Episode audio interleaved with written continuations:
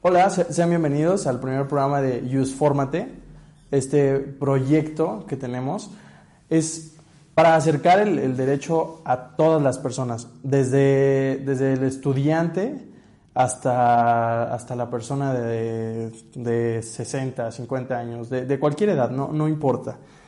Eh, nuestra, nuestra visión de este programa es que, todos puedan entender situaciones que, que nos pasan a, todos. Eh, el tema de hoy va a ser el testamento. Todos podemos otorgar un testamento, todos tenemos que hacerlo. este, es, este es el cual del programa. Hay que, hay que recordar que nosotros estamos grabando esto en México, en la Ciudad de México, por lo cual la mayoría de temas van a ser apegados a la, legislación de, de, la Ciudad de México. Pero vamos a intentar tomar los temas de una forma muy general para que pueda funcionarles a todos. Eh, mi nombre es Alejandro, Manuel Alejandro Gallardo Flores. Yo soy estudiante de, Derecho en la Universidad Nacional Autónoma de México, en la UNAM. Voy en sexto semestre y trabajo actualmente como pasante en, una notaría. Eh, mi, visión del derecho es pues como podrán ver es la de un estudiante que está comenzando a abrirse paso en el mundo, en el mundo jurídico. Eh, aquí me están acompañando dos personas. Eh, la primera. Perfecto, mi nombre es Juan Manuel Gallardo Flores. Yo soy abogado postulante y soy egresado de la Universidad Nacional Autónoma de México. Yo soy Rafael Suárez Machuca, soy licenciado en Derecho, egresado de la, de la Facultad de Derecho de la UNAM y actualmente laboro en una notaría. Ya tengo seis años de experiencia y bueno, eh, pues creo que Alejandro nos puede dar una breve introducción de lo que es este tema tan importante para la sociedad mexicana. Sí, bueno, el primer tema es el testamento. Estamos eligiendo el testamento por por una razón muy importante, que es, es la, razón del COVID, esta, esta, situación que a todos nos, nos, está afligiendo, nos está afectando. Pero bueno, eso lo, lo vamos a mencionar eh, como, como, conclusión. Lo primero, es, lo primero es hablar de qué es el testamento. Como, como tal, una definición del testamento muy, muy apegada a la, a la doctrina sería la manifestación unilateral y libre de la voluntad por la cual una persona instituye una o varios herederos para recoger la herencia y solo produce sus efectos después de la muerte de su autor. Esta es una definición eh, sacada de, digamos, de Roma, que es aquí donde nace el testamento en el, en el derecho romano antiguo. En, en, este, en esta época nació el, nació el testamento por la necesidad de los pater familias, que eran como los dueños de la familia y de todos los bienes, eran quienes tomaban todas las decisiones pues eh, nació como una necesidad de ver quién, quién es el que sigue, o sea, quién es, quién es la persona siguiente, quién, quién va después de mí. Eh, había tres tipos de testamentos muy rápidos. El primero en tiempos de paz, era el pater familias frente a otros pater familias, otorgando, otorgando el testamento y que, que vieran quién iba a ser el, el, heredero. El segundo era en tiempos de guerras. Si el pater familias no se encontraba en Roma y se encontraba en alguna guerra, podía hacerlo frente al ejército, entonces con decirlo frente al ejército era, era más que suficiente. Y el último, que era cuando no existía un, heredero como tal, sino era un, amigo del pater familias, una persona de confianza, se hacía más como un contrato en una balanza y ahí es donde, donde se daba pues, la última voluntad de los bienes del testador. Pero bueno, tomando este, este contexto histórico, vamos a llevarlo a la actualidad, al día de hoy. El día de hoy nos encontramos en el en el Código Civil para la Ciudad de México, digo para el Distrito Federal, em, en el artículo 1295 nos dice lo siguiente del testamento. El testamento es un acto personalísimo, revocable y libre por el cual una persona capaz dispone de sus bienes y derechos y declara o cumple deberes para después de su muerte. Con esto, con esto podemos seguir eh, a, desmembrar el concepto y pues ya empezamos con, cualquiera de ustedes. Perfecto, muy bien. Si me permites empezar, Rafael Alejandro.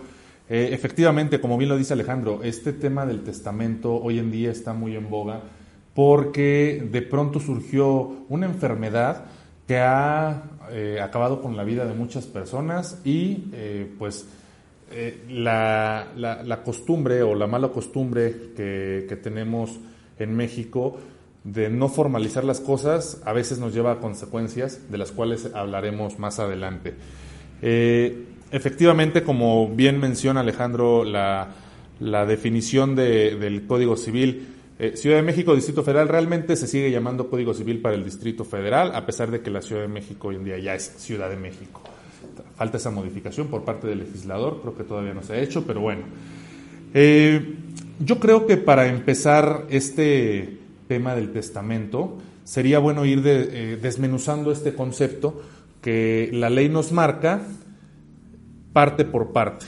Entonces, creo yo que una buena forma de iniciar es bueno, ¿qué es, qué es el testamento? Eh, ¿Cuáles son las partes que lo conforman, los elementos que tienen?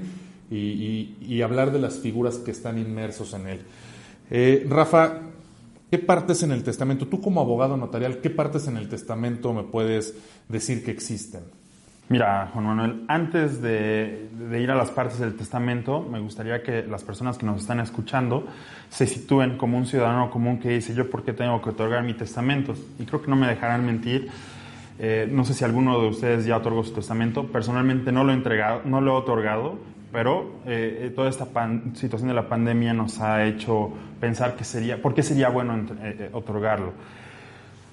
A lo largo de nuestras vidas crecemos con la idea de, formar un patrimonio, de tener un, hogar, eh, de asegurar algunos bienes y ser propietarios, propietarios sobre esos bienes. Y entonces nos preguntamos, ¿qué va a pasar cuando nosotros tengamos que partir?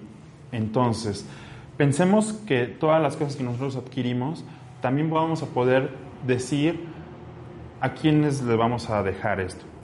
Por un primer punto tenemos a la ley que va a presumir que van a ser nuestros familiares y va a determinar una serie de porcentajes, pero por otro lado existe la figura del testamento donde yo voy a otorgar las disposiciones específicas y entonces yo puedo determinar a quién de mis seres queridos le quiero dejar qué cosa. Le puedo dejar todo, le puedo dejar una parte y ahorita vamos a ir a, ir a esos puntos. Creo que esto que mencionas, perdona que te interrumpa Rafael, creo que esto que mencionas es muy importante porque seguramente las personas que nos estén escuchando, lo primero que van a pensar, muchas personas van a pensar, oiga, pero mi abuelo, mi padre, mi tío murió sin otorgar su testamento y fueron muchos problemas. Entonces, esto que mencionas sobre los dos caminos que se puede seguir, el otorgar o el no otorgar testamento, es eh, preciso que la, gente lo entienda. ¿Qué es lo recomendable?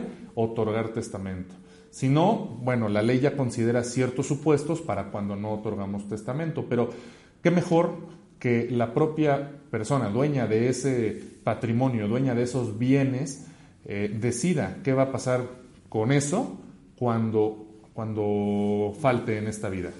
Ok, eh, una, pregunta que, surge de, esta conversación, así de, lo, de lo, primero que, nos compartió Rafa, es, eh, cualquiera que la quiera contestar, adelante, es, ¿qué pasa si no, si soy una persona que no tiene bienes, que no, no tengo una casa, en mi, ejemplo, no tengo una casa, no, no, tengo nada en particular, ¿por qué sería bueno que yo hiciera un testamento? Bueno, porque no sabemos qué va a pasar en el futuro, pero todos tendemos a, conseguir un patrimonio a lo largo de la vida.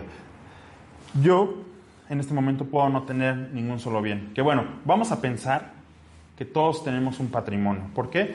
Es una bolsita que está formada por nuestra ropa, está formada por todos nuestros derechos, está formada por todos nuestros bienes, el reloj, la chamarra. Hay otros bienes que tienen un, una mayor, eh, tienen un mayor valor. Pueden ser un auto, puede ser una casa, puede ser una cuenta en el banco. Y también, ¿por qué no decirlo? Nuestras deudas. Tenemos préstamos, ¿no? Tenemos cargas, tenemos deberes alimenticios.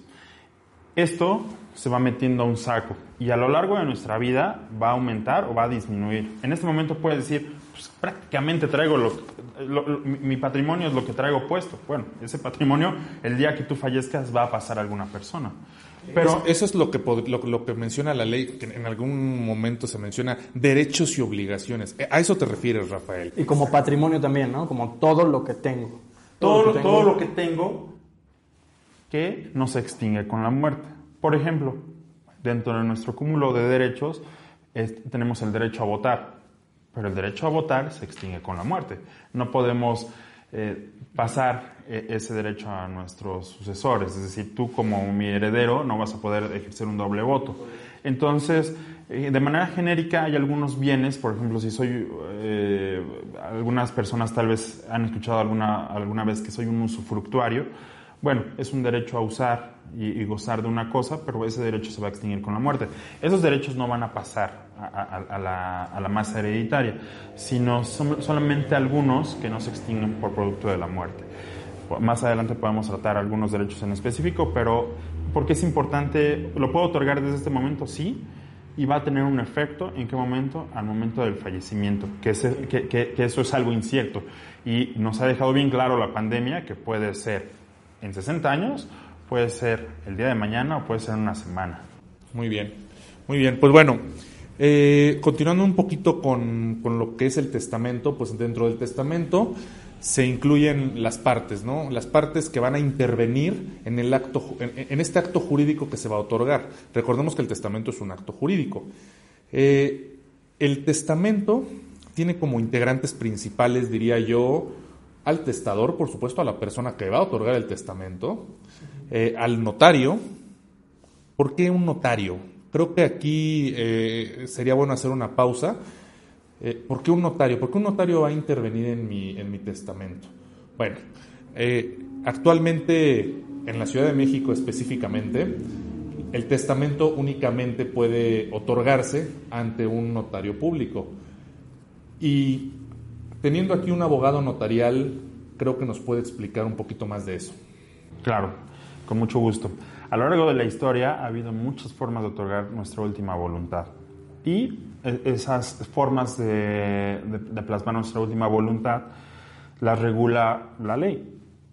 Se puede otorgar un, un testamento marítimo, un testamento hológrafo, un testamento privado ¿Esos, todavía existen? Desde julio de 2012 quedaron derogados en la Ciudad de México. ¿Por qué? Porque se busca una certeza y una seguridad jurídica. Yo no puedo de pronto otorgar eh, disposiciones si no tengo el conocimiento específico.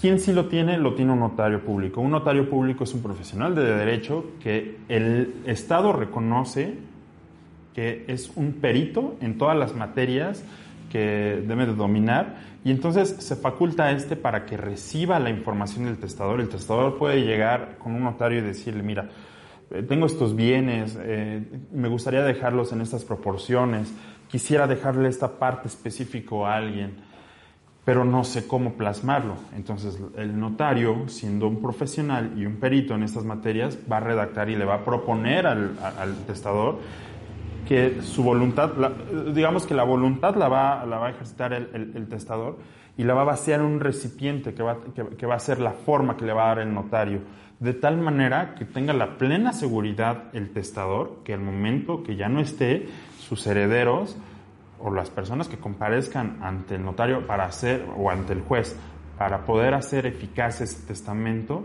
cumpla con todas las formalidades y de cierta manera no se declare una nulidad. Es decir, Quiero que lo que yo diga se cumpla.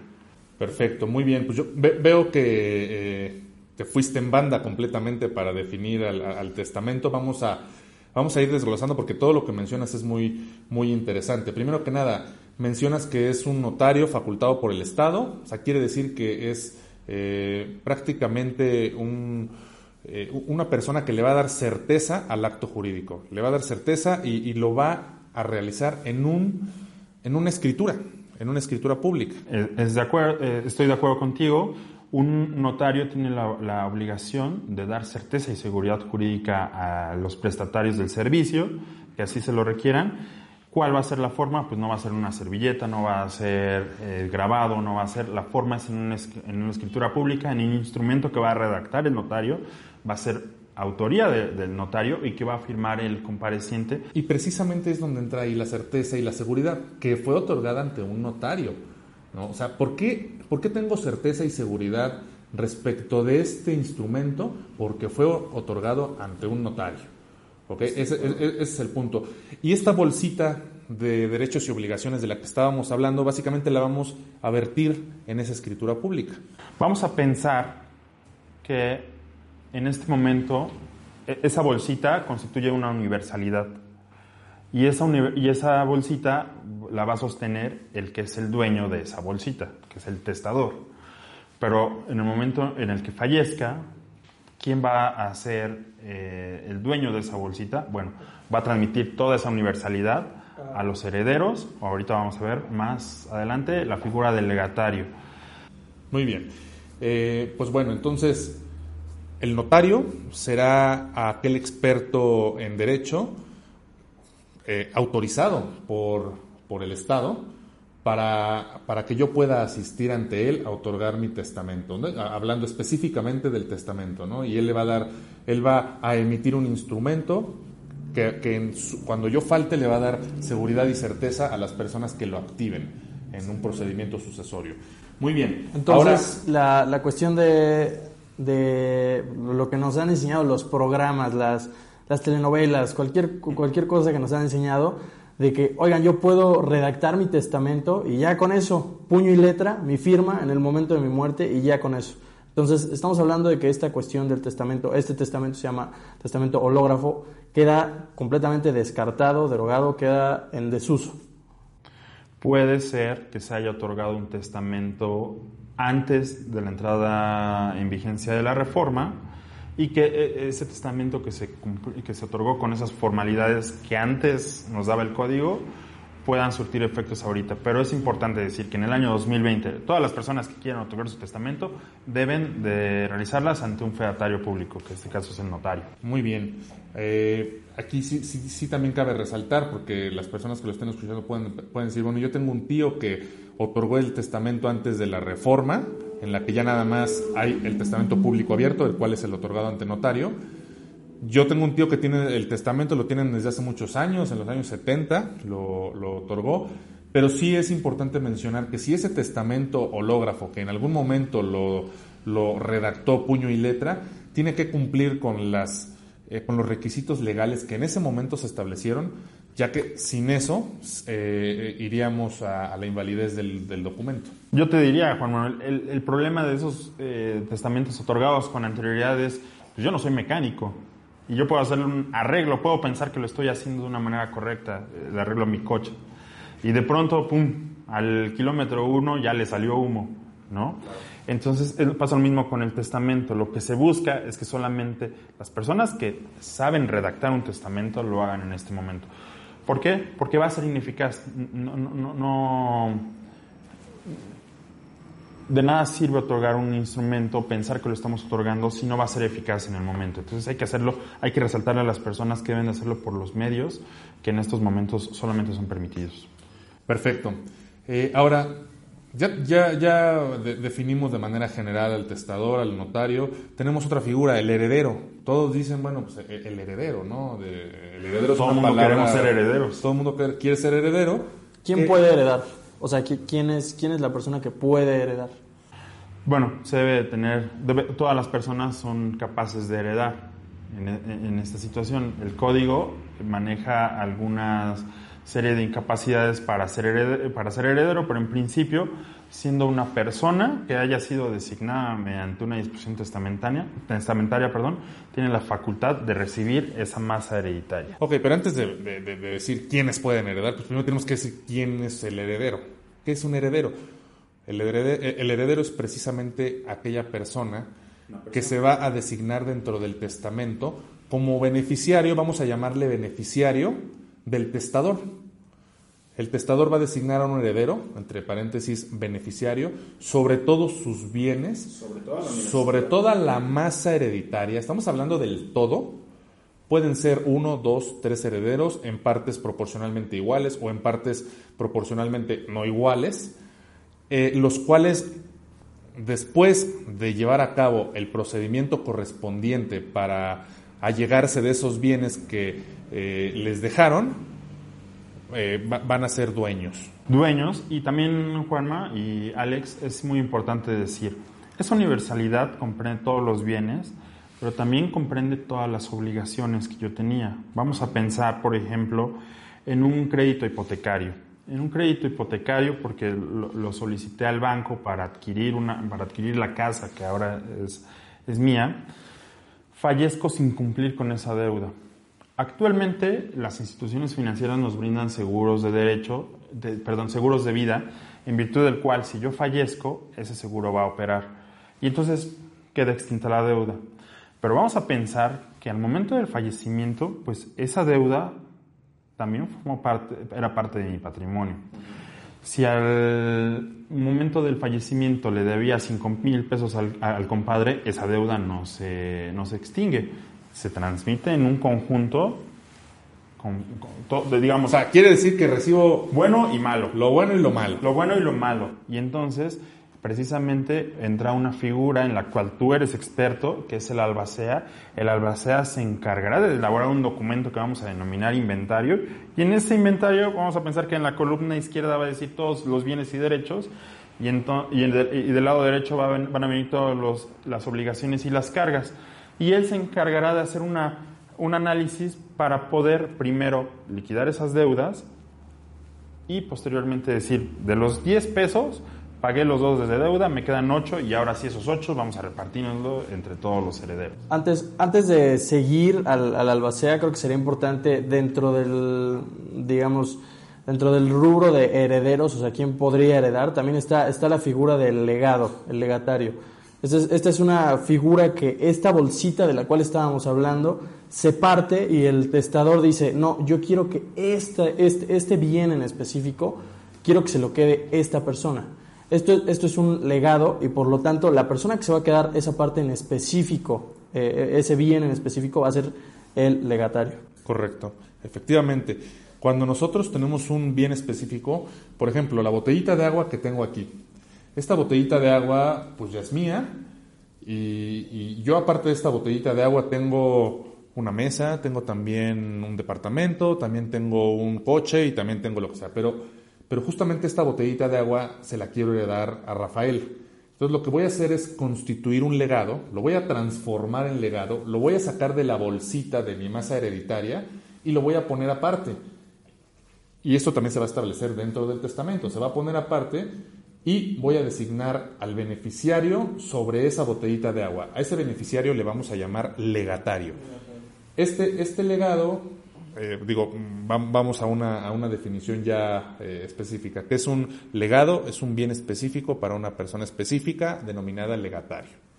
Lo has dicho excelente y el ejemplo que pusiste de la bolsa es perfecto. Tengo toda una universalidad y digo, quiero que todo esto sea para Alex. Pero de todo esto saco el reloj porque quiero que este, este, e, este bien en específico sea para Juan Manuel y, Juan Manuel se convierte en un legatario. Entonces tenemos paralelamente a un heredero, Alex va a recibir un todo, derechos y obligaciones, pero dentro de eso quiero sacar el reloj que le va a pertenecer a Juan Manuel y va, se va a denominar legatario. Ahora, sí podemos proceder con, con el albacea, ya, ya cuando esta persona que administra, pero bueno, esta figura nos la puede explicar mucho mejor Juan, Juan Manuel. Eh, muy bien, perfecto. Pues bueno, ahora tenemos ya al testador, que es la persona que otorga el testamento, el notario ante quien se va a otorgar el testamento y, él, va, él va a hacer la escritura donde se van a basear todos estos elementos de quién va a ser el heredero, quién va a ser el legatario, cuáles van a ser los legados y, la más hereditaria universal para quién va a ser. Tenemos una, una, una figura muy especial y que siempre es tema en, en, lo personal, en los asuntos que de pronto llegan a mí. Yo soy albacea, yo soy albacea. Exacto, ¿no? Siempre llega la persona, yo soy albacea, y a veces tienen esa falsa idea de, de que por ser albacea, pues, o ya tienen derecho sobre la herencia, o, o ya tienen un derecho preferencial, o, o bueno, tienen ciertas, ciertas ideas que son erróneas. Vamos a definirlo. Primero que nada, el albacea es una figura, en palabras simples, de administración para un, para un patrimonio que se está liquidando. ¿Por qué se está liquidando? Porque la persona que era dueña de él ya no existe. Entonces, pues hay que liquidarlo. ¿Cómo se liquida? Repartiéndolo a quien por derecho le corresponde, le, corresponde, le corresponden dichos bienes. Muy bien, entonces ese albacea va a administrarlo. Pero el albacea también tiene una serie de obligaciones y en su caso también derechos, si, si es que así se, se acuerda. Eh, vamos a ver, albacea administra, tiene determinadas obligaciones, como por ejemplo hacer un inventario. Yo, como albacea, lo primero que debo de ver es cuáles son los bienes de la persona que falleció.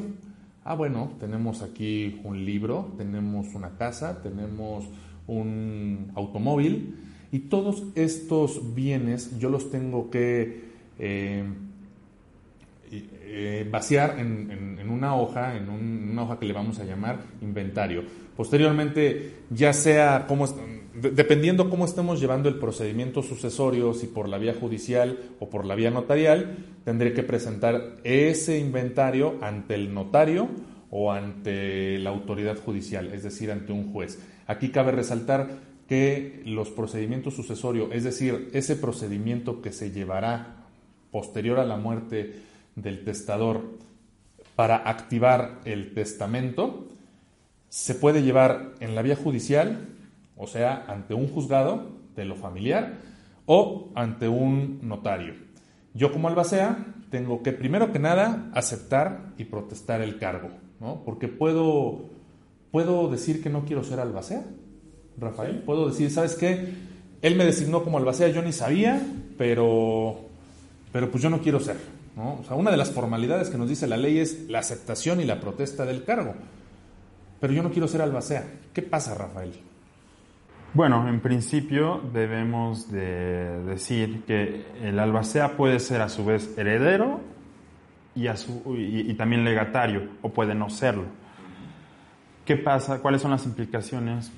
Tú sabes muy bien que un albacea que no sea heredero finalmente tiene el derecho a recibir una compensación por, por su cargo.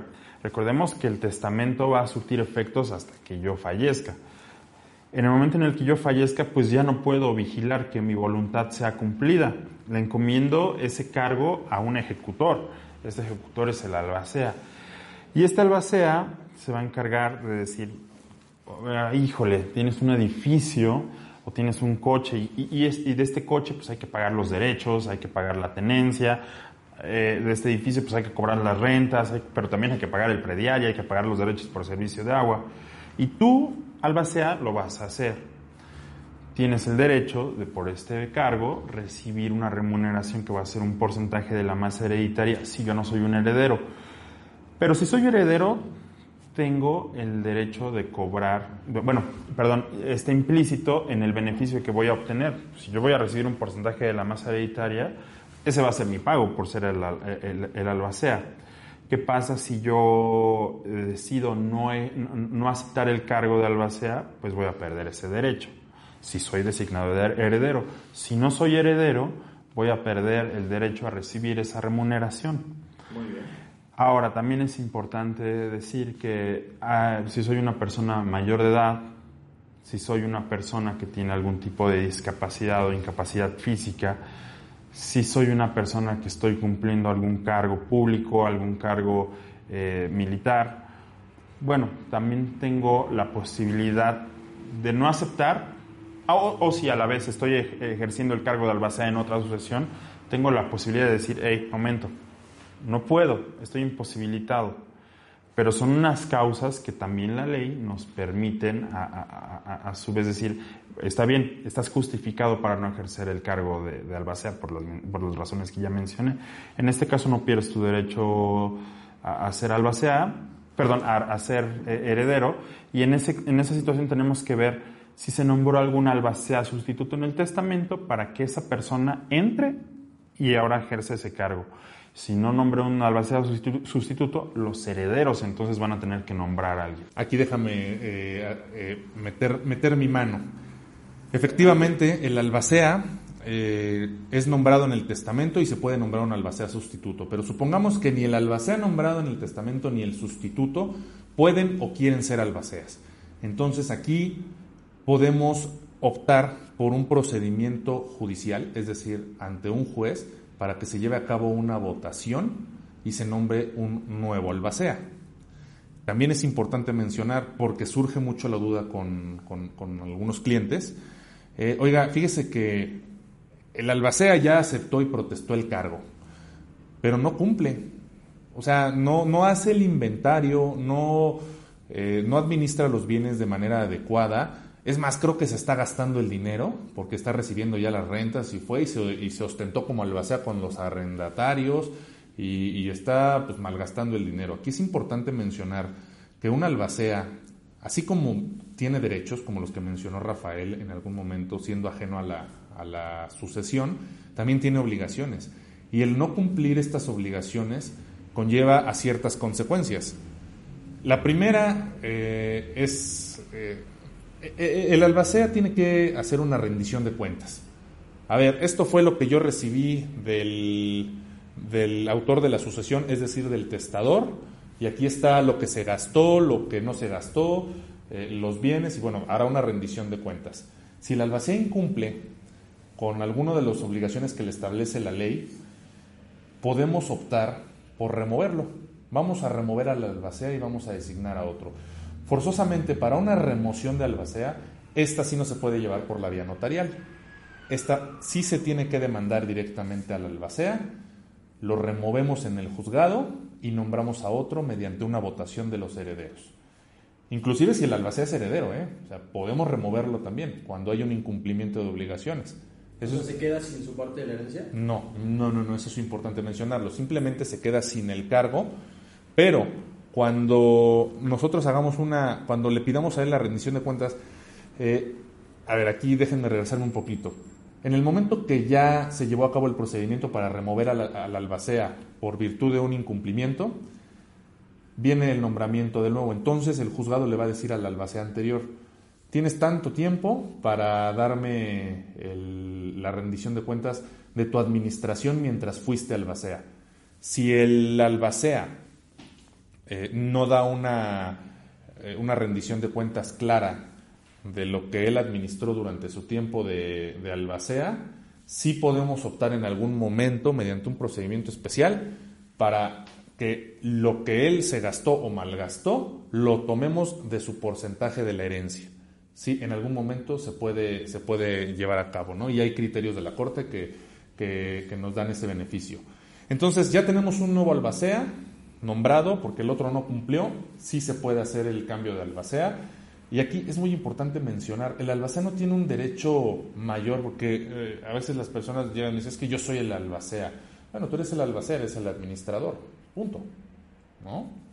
y de, de, manera rápida, entonces, ya tenemos al albacea y después, o sea, después de que el albacea ya está administrando, digamos, la herencia, ¿cuál, qué, sigue para mí como heredero? O sea, ¿ya, ya recibo mi herencia? Mm, no. Aquí eh, tiene que seguirse un procedimiento. Un procedimiento en el que vamos a activar, vamos a echar a andar ese testamento. ¿Cómo lo echamos a andar? Pues bueno, ya dijimos que puede ser a través de un notario o a través de un juzgado de lo familiar. En el procedimiento notarial, ¿cuáles son los pasos, Rafa, a seguir?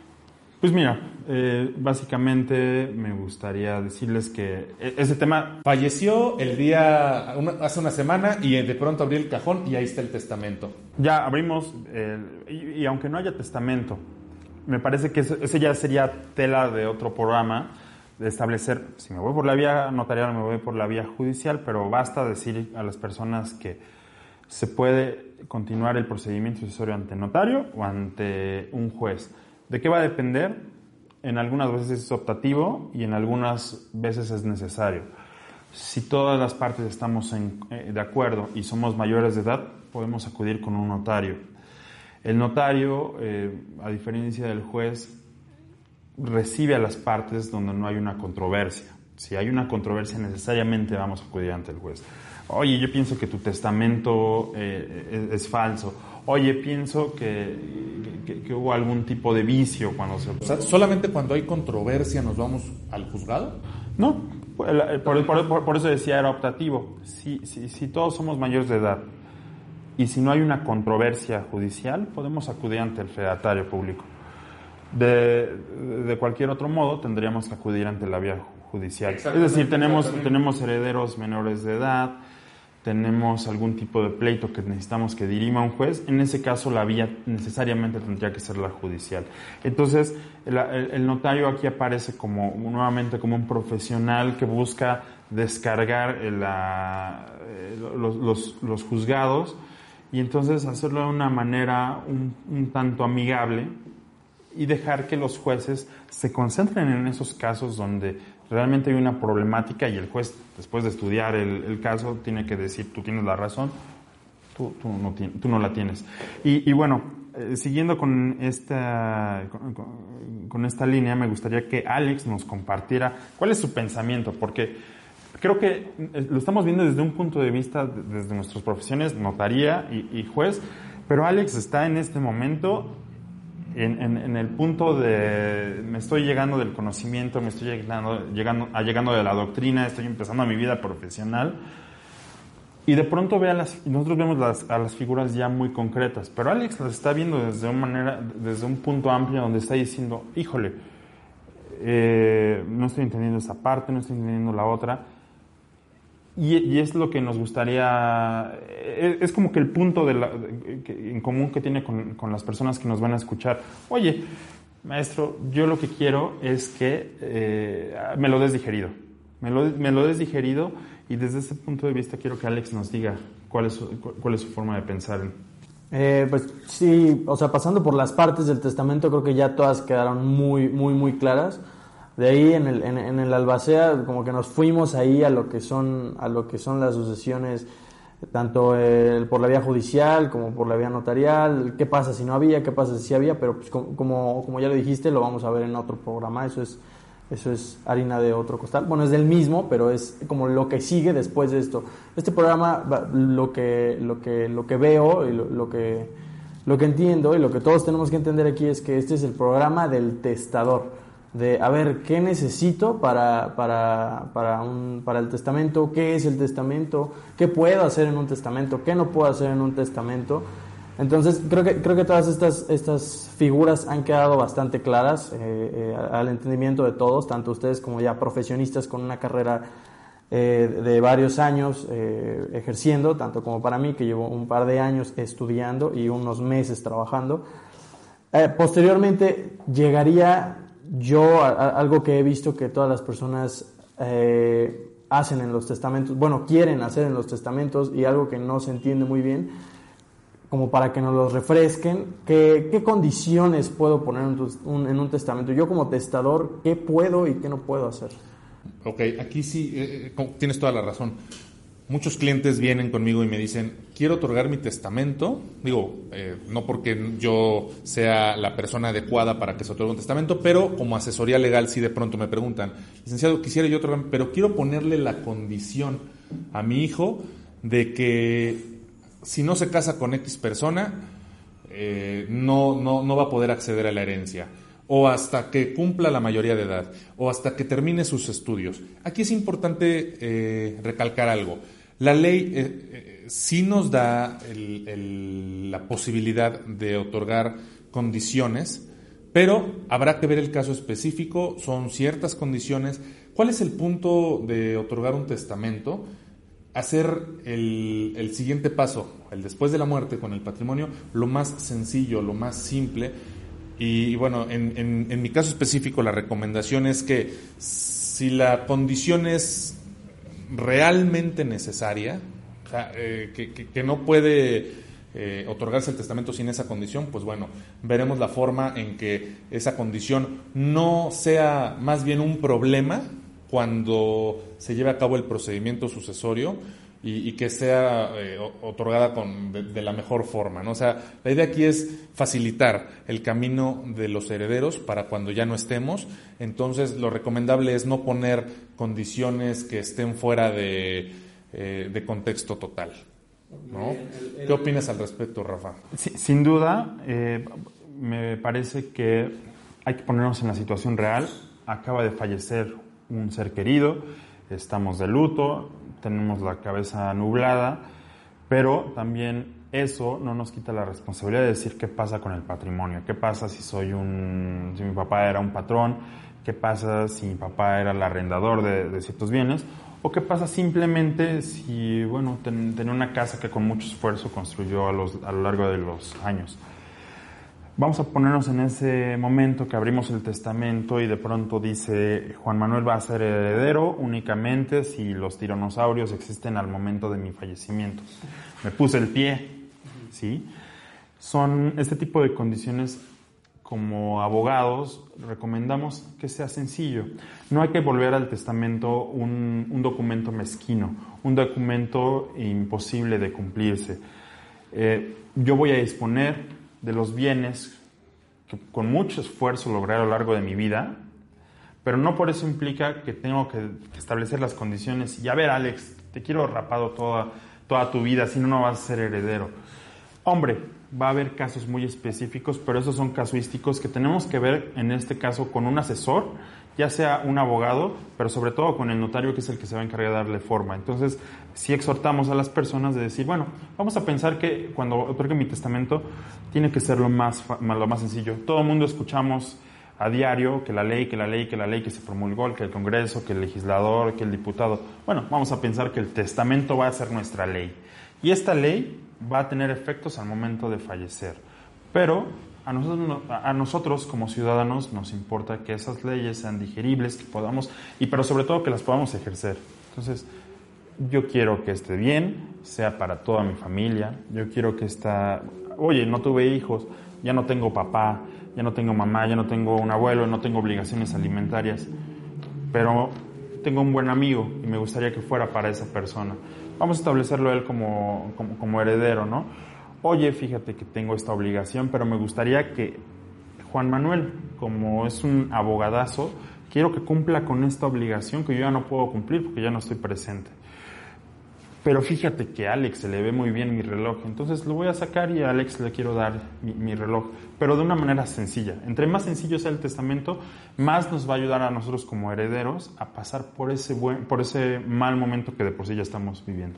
Ok, eh, es algo, lo, que, acaba, lo que acabamos de, escuchar es como la, parte, la parte esencial del programa, que es que queremos que nuestra audiencia, que todos ustedes que nos están escuchando, tengan la menor cantidad posible de problemas. O sea, eh, todo tiene que ser, no, no, la ley no es algo complejo como tal, o sea, sí tiene muchas cuestiones y, y puede, recordemos que siempre es de lo general a lo específico pero no, no, no, no tiene por qué espantar a las personas a hacer un testamento, no tiene por qué espantar a las personas a hablar acerca del testamento, preguntarle a tus papás, preguntarle a tus tíos, preguntarle, oye, ¿ya hiciste tu testamento? Porque es algo, es, creo que es una pregunta que se ha hecho incómoda y no, no, no creo que tenga por qué ser incómoda, yo creo que más bien es justo eso, no, no dejar problemas, hacer todo de la manera más sencilla y que recordemos que cumplir la voluntad, incluso después de la muerte, que es la, la, parte esencial del testamento.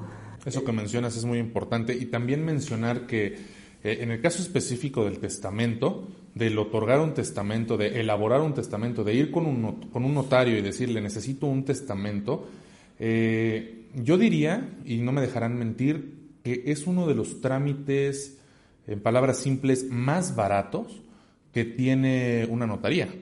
Porque al final de cuentas el Estado es lo que busca, la formalidad, que, le demos un poquito más de formalidad a nuestro patrimonio y, qué va a suceder con él. Entonces, eh, eh, en este caso, el testamento no debe de asustarnos mm, por los elementos que nombró Alejandro y tampoco por los costos, porque como vuelvo, vuelvo a repetir, creo yo que es uno de los trámites más económicos que podemos encontrar en una notaría, ¿no es así, Rafael?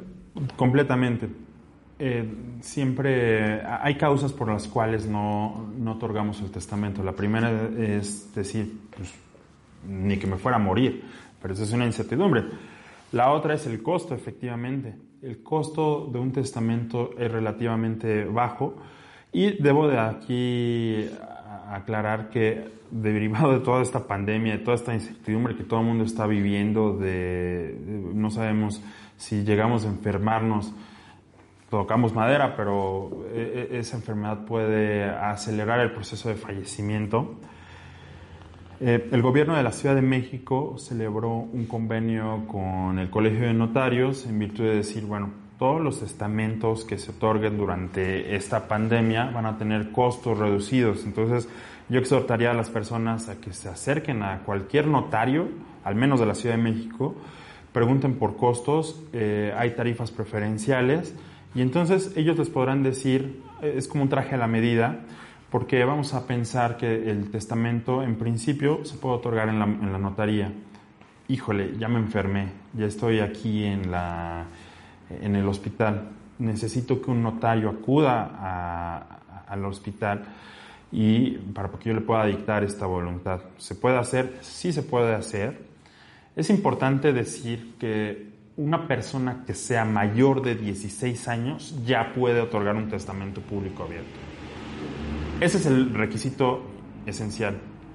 Y bueno, al principio Alex nos dio una excelente definición, como, como, como dicen los romanistas, y también cuál es la definición legal. Pero me gustaría tomarme un par de minutos para desglosar. Es un acto personalísimo. Es un acto que no va a poder ser otorgado por un representante. Es un acto libre. Es decir, el notario al momento de entrevistarnos, al momento de preguntarnos de, la voluntad, tiene que verificar que esa voluntad sea espontánea, que sea del propio testador y que de alguna manera no venga coaccionado, que, no haya ninguna persona atrás que diga, no, me tienes que dejar el bien. ¿Sí? Y además, algo bien importante que va enfocado a esto es un acto revocable. Y aquí quiero tocar dos puntos que, que, no me dejarán mentir. Las personas tienen, algún, tienen dudas. Primero, yo ya otorgué un testamento. ¿Es necesario actualizarlo cada que compro un bien? No. Este, va a ser, este es un acto que va a surtir efectos al momento del fallecimiento. Y hasta el momento del fallecimiento vamos a saber qué tengo y qué se debe. En ese transcurso puedo adquirir, puedo dejar de tener, puedo deber, puedo pagar. Y no es necesario que conforme realice este tipo de actos vaya actualizando el testamento. Pero, ¿qué pasa si de pronto mi voluntad ya cambió? Híjole, ya me volví, había dejado como heredero a Juan Manuel que consideraba como mi hermano, pero ya vi que, que pues nada más no. Ahora mi amigo es Alex. Y en ese caso voy a otorgar un testamento que va a dejar sin efectos el primero. Entonces vamos a pensar que el último testamento que yo otorgue es el que siempre va a valer. Y es muy importante, y el notario se va a encargar de, establecer en el, en el, testamento que, este, que esta última voluntad va a revocar a todas las anteriores. ¿Cuántos testamentos otorgué antes? Diez. Pero quiero que el décimo revoque a todo. Entonces el segundo va a anular al primero y el tercero va a anular al segundo y el cuarto. Y de esa manera, solamente si mi voluntad ha cambiado determinantemente, es importante otorgar un testamento posterior. Pero no es un, no hay que ser más oneroso. Si yo compro una casa y después compro otra casa, no tengo que, que otorgar un testamento. A menos que quiera que ese bien, como decíamos, vaya específicamente a una persona. A otra persona que no esté dentro del testamento. Aquí también cabe aclarar una cosa. Eh, hemos visto en muchos programas de televisión el famoso momento de la lectura del testamento. Este, este momento de, bueno, ya se va a leer el testamento no está establecido por la ley. Realmente eh, nosotros como herederos podemos, cuando ya fallezca nuestro familiar, nuestro amigo o quien sea, si sabemos dónde está el testamento, pues podemos sacarlo del cajón y decir, bueno, aquí está el testamento, estas son las personas y listo. No, no, no es necesario reunirnos de manera en protocolo como para poder leer el testamento, ¿no? Lo vemos mucho en la, en la televisión. Eh, ¿Qué otra cuestión creo yo que podemos pasar ya a los temas conclusivos del, programa? Sí, sí, antes de empezar a las conclusiones, eh, va, va, va en el sentido que hablaba hace rato de ¿Qué necesito para otorgar un testamento? Ser un mayor de 16 años. Pero el notario está facultado también para hacer un juicio de capacidad al momento de otorgar el testamento. Ah, la capacidad es muy importante. Entonces, va a ser un juicio que va a depender únicamente de, del notario, porque al momento de otorgarlo, debe, de, de, todavía poder otorgarlo, ¿sí?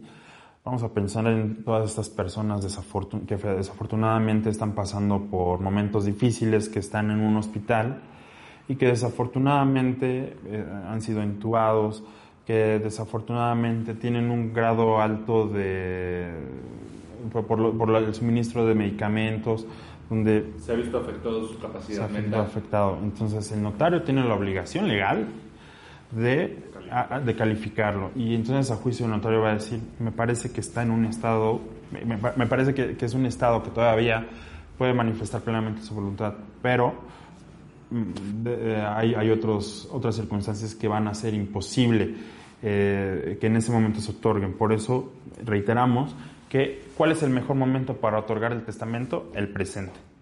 El presente va a determinar lo que va a pasar en el futuro y que va a ser un momento incierto. Y no sabemos si el día de mañana eh, tengamos algún tipo de accidente que nos va a imposibilitar comunicarnos. Y bueno, creo que después de esto, no sé si Alex eh, nos, nos pueda dar algunas conclusiones a las que él haya llegado pues eh, en general las conclusiones es no le tengan miedo al testamento, no le tengan miedo a, a, preguntarse ustedes mismos o a preguntarle a los otros, oye, cuando te mueras, ¿qué va a pasar? Digo, no lo pregunten así de crudo, pero realmente es, es, es, una pregunta esencial porque pues hay muchas personas que dependen enteramente de, de otras, entonces, pues, ¿qué, ¿qué, pasa con, en mi caso, qué pasa conmigo, donde, donde yo vivo y así cuando mis cuando mis padres fallezcan. Entonces, pues es una pregunta que, que, debes de hacer. Y pues sí, acercar, acercarse a, a, los abogados, a los notarios. En general, creo que este programa está también hecho para eso, para que no le tengan miedo al, tema del derecho, al tema de los abogados. Eh, hemos, hemos, visto que, no sé, que hay algunos intentos por, por digamos, difamar a, la figura de los abogados. No, no, no todos los abogados son de esa especie de la de, esa especie que, que, quieren difamar. Hay, abogados bastante bastante buenos la mayoría todos aquí yo los conozco me conozco a mí entonces e, es, esa es la idea no, no tengan miedo en acercarse a los abogados a los notarios eh, en, en, cualquier momento no solamente en el momento de testar y pues pues ya esa es, mi, mi, conclusión. Yo yo eh, quisiera a manera de conclusión bueno explicar que este, este primer programa es precisamente para que entiendan la figura del testamento y por supuesto en un programa posterior explicaremos qué pasa después de otorgar el testamento cuando se da el fallecimiento, cuál es el siguiente paso. También hay muchísimas dudas al respecto y creo que vale la pena hacer un programa sobre eso, ¿no? O, o qué pasa si pues ya falleció mi familiar y no otorgó testamento la ley también ya comprende esos supuestos. Entonces, creo yo que en el siguiente programa sería interesante eh, hablar sobre los procedimientos sucesorios después del testamento, más bien después del fallecimiento, con o sin testamento, y las vías que, la ley nos considera para eso. Así es. No tengamos miedo a testar, no nos va a pasar nada, no nos están matando, no me voy a morir después de otorgar mi testamento. A manera de experiencia, un día se me ocurrió preguntarle a mi abuelita si ya había otorgado su testamento y se puso a llorar, ¿no? porque pensó que esa eh, pregunta iba enfocada, primera, para, para, saber si me había dejado algo a mí, y en segunda, pues, si ya quería que ella se muriera, ¿no? Eh, para, para, nada, simplemente eh, como, como en ese momento era un curioso estudiante de Derecho, era una pregunta que me había salido. No, no le tengamos miedo a testar. Ya, bueno, afortunadamente ya otorgó el testamento mi abuela. Después pude hacerla entrar en razón que para mí quisiera que ella fuera eterna. Pero todos tenemos la certidumbre de que vamos a fallecer. No sabemos cuándo. Y esta crisis nos ha hecho ver que puede ser en cualquier momento. Desafortunadamente la vida de un ser humano es muy endeble y todos los esfuerzos que, que, hicimos a lo largo de nuestras vidas, pues queremos que continúen, queremos que ese legado eh, continúe en nuestros familiares. Y estos, este tipo de actos va a ayudarnos a que se realicen de esa manera, porque puede ver, puede pasar que, como lo veremos en el programa que esté dedicado únicamente a los procesos sucesorios ya después de que me morí, puede ser que en, algunos casos el heredero sea el propio gobierno, cuando no, no tengo la posibilidad, no tuve la posibilidad de designar a un, a un, a un heredero. Claro, por supuesto. Y pues bueno, eh, de nuevo, recapitulando cuestiones del principio, este programa es precisamente para que las personas que, que son ajenas a las actividades legales, que no son abogados, pues puedan entender un poquito más sobre cosas importantes que sí se tienen que dar en determinado momento y que a veces les tenemos miedo. Entonces esto, este, este proyecto que se llama Use Formate es para informar a la gente sobre leyes, sobre derechos, sobre obligaciones y escogimos este primer tema por eh, todos los acontecimientos que, que, están sucediendo por el tema de la pandemia. ¿no? Así que, pues bueno, por mí sería todo. Muchísimas gracias por su atención, para quien se haya quedado hasta el último. Eh, no sé si alguien más. Eh, pues solamente si tienen dudas, si tienen comentarios, pueden dejarlos o en, la caja de comentarios si lo estás viendo en YouTube. Si no, el correo es súper fácil, useformate.gmail.com. Y si no, en nuestro Facebook también es useformate, Facebook es solo use formate. Ahí podemos estar recibiendo dudas, comentarios, si les gustó, si no les gustó. Agradecemos demasiado que, que, nos den su opinión para continuar con este proyecto. Y la verdad es que está hecho para todas aquellas personas que tienen algo que ver con el derecho, que lo están estudiando, pero es más enfocado a las personas que no tienen nada que ver y que en algún punto esto les va a pasar. No, no solo lo de este programa, lo de otros programas les va a pasar. A todos les pasa. Entonces, pues esto, esto es todo por nuestra parte en el, en el primer episodio. Les agradecemos mucho y nos vemos en el siguiente.